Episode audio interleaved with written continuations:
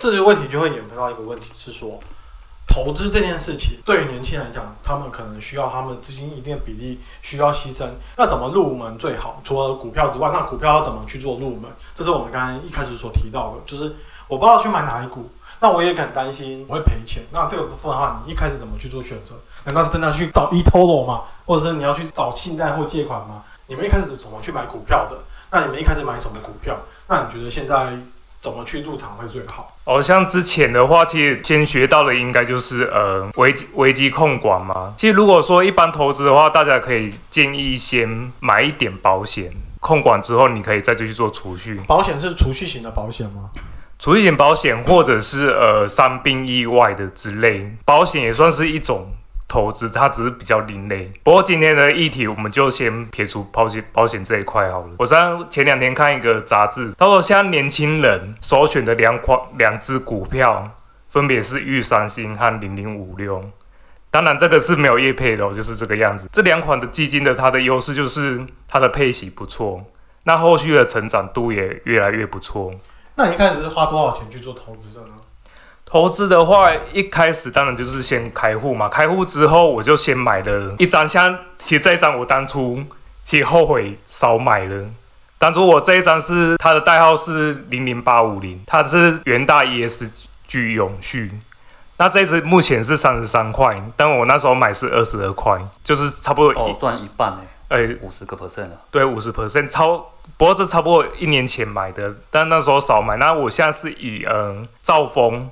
兆丰为主，那我之后可能遇商或者是地金的话，我可能会陆续再考虑。OK，所以我们这样呢，就觉得说，如果一般年轻人资金没有那么高，不要说一开始就去买台积电、联电，那你根本不可能一张都买不起嘛。那我们就可以先有手上有点资金的话，我们可以先选择金融业的股息去去买。那站在金融业的围城，这种专业的大师，要不要教一下我们现在年轻人怎么去去买股票？而且除了股票之外，还有哪些投资？让你觉得最棒。首先，我来补充一下泽雅刚刚讲的一个重点。其实，年轻人真的要先买所谓的医疗跟意外险，这个很重要，因为你要赚钱，你要有稳定的一个收入。可是，如果你发生了意外，你的收入就中断了，所以你的收入稳定性是很高的。那当然，工作以外就要保障你的一些健康的部分，所以健康医疗险部分，我觉得年轻人非常需要。但是，如果你是想要买储蓄险的话，我觉得年轻人非常不建议。原因是因为它的一个实质的一个报酬率非常低，你放了六年的报酬率比定存还要低，对不对？那好，那我们再回到所谓的真正的投资的一个概念的话，其实股票其实相对来讲，我觉得门槛会比较高一点。其实我们买股票是希望成为这间公司的一个股东，势必的你要看它的公司的一个成长。很其实很多的公司它配息配很高，但是公司的成长幅度不高的话，其实你就单纯是领它的股息。这部分就比较偏向存股，那可能会比较说，哎，你每每个月买一张存久了，股本越来越大，创造现金流。可是如果年轻人想要就是有一些资产成长的话，其实还蛮建议去了解一下这间公司到底有没有赚钱，那公司的投资的产业有没有未来的一个场景。想要赚钱，一定要做功课。当然不可能，台像台积电是一间很好的公司，但是现在已经超五百多块、六百块了，你不可能一次砸五六十万在里面嘛，对不对？年轻人就是从小额的股票，我建议从一二十块的股票开始去寻找。当然，大家会觉得说现在股市涨多了，一二十块股票其实不多，那好的公司其实都涨上来了。现在有开放所谓的零股交易，你也可以逐步的去做一个投入的部分。那如果对股市真的很没有信心，其实退而求其次，从基金的方面去着手。基金的部分不一定要找银行，现在的很多平台也很方便，比方说聚恩黄的也有所谓的基金的一个平台，你都可以从上面去做一个投资，去研究，每个月存个三千块、五千块。去找到趋势对的一个基金，去借由呃分析它的一个短中长期绩效。那如果它它长期绩效都还不错啊，其实你定期定额去扣，其实扣久了，像我女儿，我每个月帮她扣个三千块，我现在扣了四年了，其实报酬率有来到六十几个 percent，其实是非常好的。每个月就帮你存钱，存了十几万，然后现在扣一扣有来到二十万，其实资产也都收的相对的非常的好。刚才是两位对于投资的看法，那对于现在的市场的变化，你们两位有什么建议呢？关于目前市场变化，其实其实从就是目前股市我们看起来，就是它从去年底到今年初就一直在上涨，上当中就目前有一点接近快天花板。当然，真正天花板我们不知道，但它目前股票是处于一个没有像之前涨得那么凶。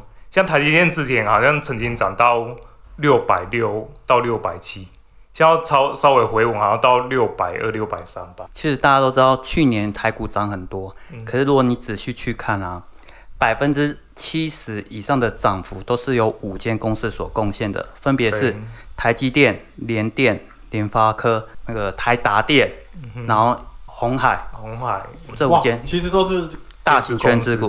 所以你会发现，其实小公司去年其实没什么在涨的。去年有一半的股公司其实股票啊，其实不赚钱的。可是今年大家可以看到，除了红海还是非常强外，今年的台积电、联发科相对来讲都比较有压力，因为大型股涨多了。那我们发现最近啊，欧洲、美国、中国都跌得一塌糊涂。那美国已经开始做一些反弹，但中国还在继续跌。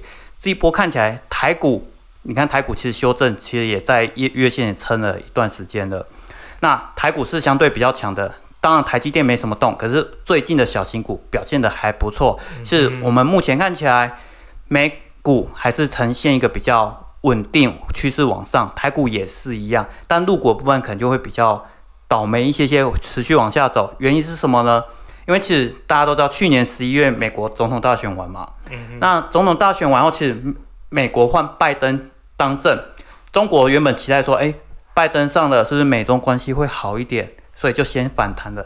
没想到拜登延续川普的一个对中的一个比较强硬的一个态势，那就会有失望的一个卖压，加上整个中国对于一些大型科技股的一个监管，包含马云太白目嘛，呛中国官方，所以现在对于整个科技股的大型股去做打压。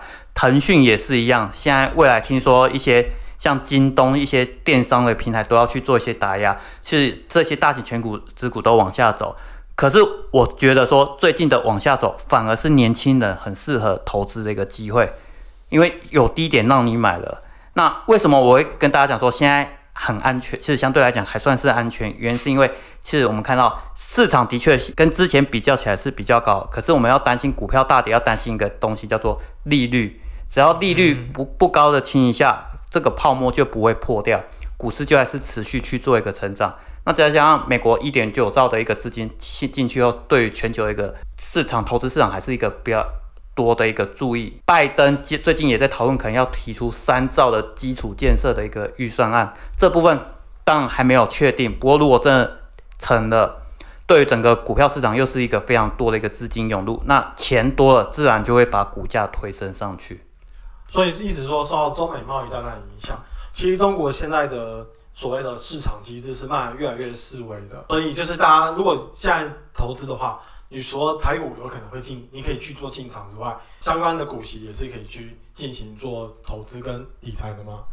呃，美股都我觉得你可以挑对产业啦。那毕竟因为疫情的影响，其实一些现在最近在反弹是疫情受伤多的股票，所以最近反弹这些。可是我觉得大型科技股，因为有人的世界就一定会有科技的需求，因为从以前人开始用火到火力发电啊，到蒸汽机啊，这一些都是科技的延伸出来。其实人的对科技的需求非常的高。那也会有不断的科技的一个产生情下，会有不同的题材出来，所以我觉得科技这个产业未来只要有人在的一天，就一定会有。所以我觉得你可以投资相关的美国科技股，其实未来的就算下跌，也会很快的就是涨上来。其实对你来讲，风险相对我觉得不会很高，定期定额是一个很适合一个方式。那中国呢？其实我觉得中国不是不可以进，因为中国有非常多的人口，其实它的消费市场本身就是很大。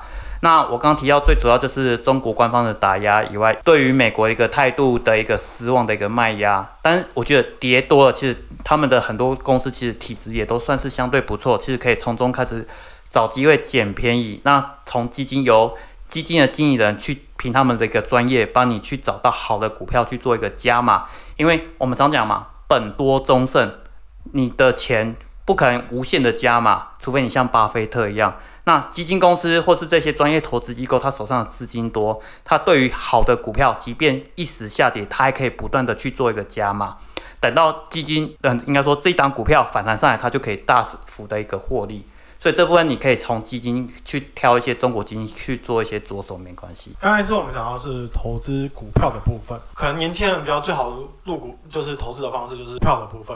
那如果对于有点钱又又有点时间的话，你可以建议除了股票之外，还有哪些投资吗？所谓高资产顾顾客啊，他们投资都是相对多元的啦。很很多人的投资其实大概有来到三成到四成都是在所谓的不动产。好，所以买买对。卖房子的部分，对，那剩下的部分，因为其实高资产顾客他们的一个资产够多，他们不用追求一年三十趴、五十趴的一个获利，他们只要一年有十趴的获利，十 percent 获利就非常多。我今天有一百亿，我一年赚十趴就十亿了，对不对？所以他们讲究的是资产稳健增值形象，他们先考虑的会属于属属于所谓安全性，他们就可能会投资一些像 ETF 比较安全的 ETF，比方说像刚刚这样讲的啊，零零五六啊，或者金融股，他也是买一百张玉山金、一千张兆丰金，这样子去做一个大幅的买进。那他们讲究的是稳定的一个现金流。那其实还所谓高资产顾客，他们还很常做一件事情，就是会去买所谓的海外债。那因为一般的小散户啊，他的资金不够多，因为他们大部分一次就要带一支，就是大概一百万美金。那这部分其实入坎入场的门槛比较高，情况下高资产顾客他们会买一个海外债，因为海外债它有一个好处，就是它有个稳定的一个现金流，只要不违约，基本上就是保本，所以相对的是非常安全的。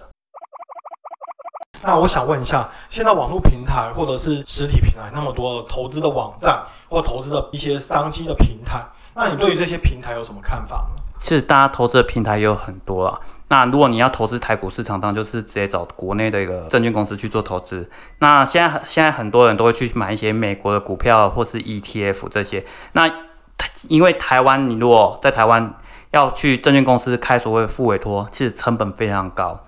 那你的交易成本非常高情下，很多人就会去找所谓的海外的交易平台。那当然，你就要注意到，像最近呃之前在脸书很常看到广告，什么 eToro 的部分。这个 eToro 的部分，其实大家要注意一下，其实每个交易平台的一个交易的一个价格，其实很容易又不一样哦。比方说苹果来讲，你有可能在这个平台看到股价是一百二十七块，可是在另外平台看到可能是一百二十六点五。为什么会有这个差异呢？它的价差就是它要赚的钱。原因是因为现在很多平台销价竞争，现在是你买卖股票是不用钱的，不用手续费的。那大家在挑选平台的话，就可以看一下相关的一些细节。那大家还要再注意一点，就是这些平台有没有在美国的一个证券交易公平委员会有没有去做一个登记？那不然你他如果没有登记的话，其实对你来讲，你出金入金其实都会相对比较困难，而且会有风险的。所以大家在看这个部分，可能要仔细一些。安全一点，你如果觉得想要安全，就是透过台股的券商的副委托去做投资，一定安全。那你想要省成本，就自然会负担一些风险。那像市场上像 First Trade 啊、American Trade 啊，其实这些 TD Trade 这些，他们的很多的交易平台其实也都蛮好用的，那也都有中文化，大家可以去观察一下。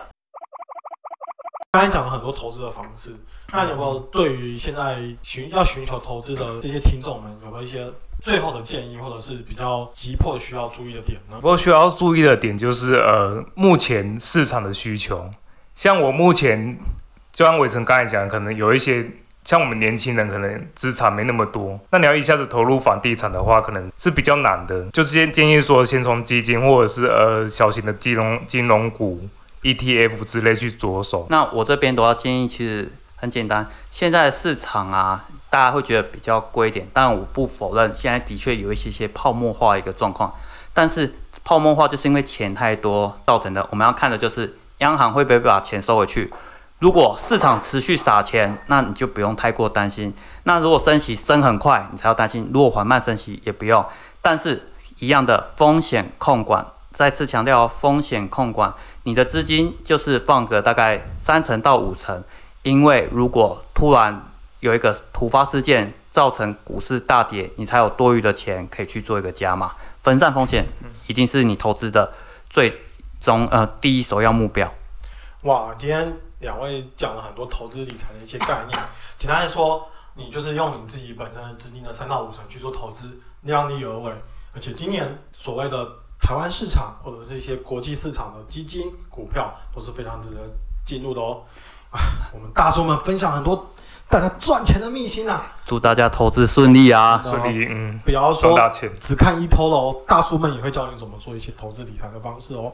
哦，今天的议题你们大家感到有兴趣吗？可以的话，记得订阅跟追踪哦。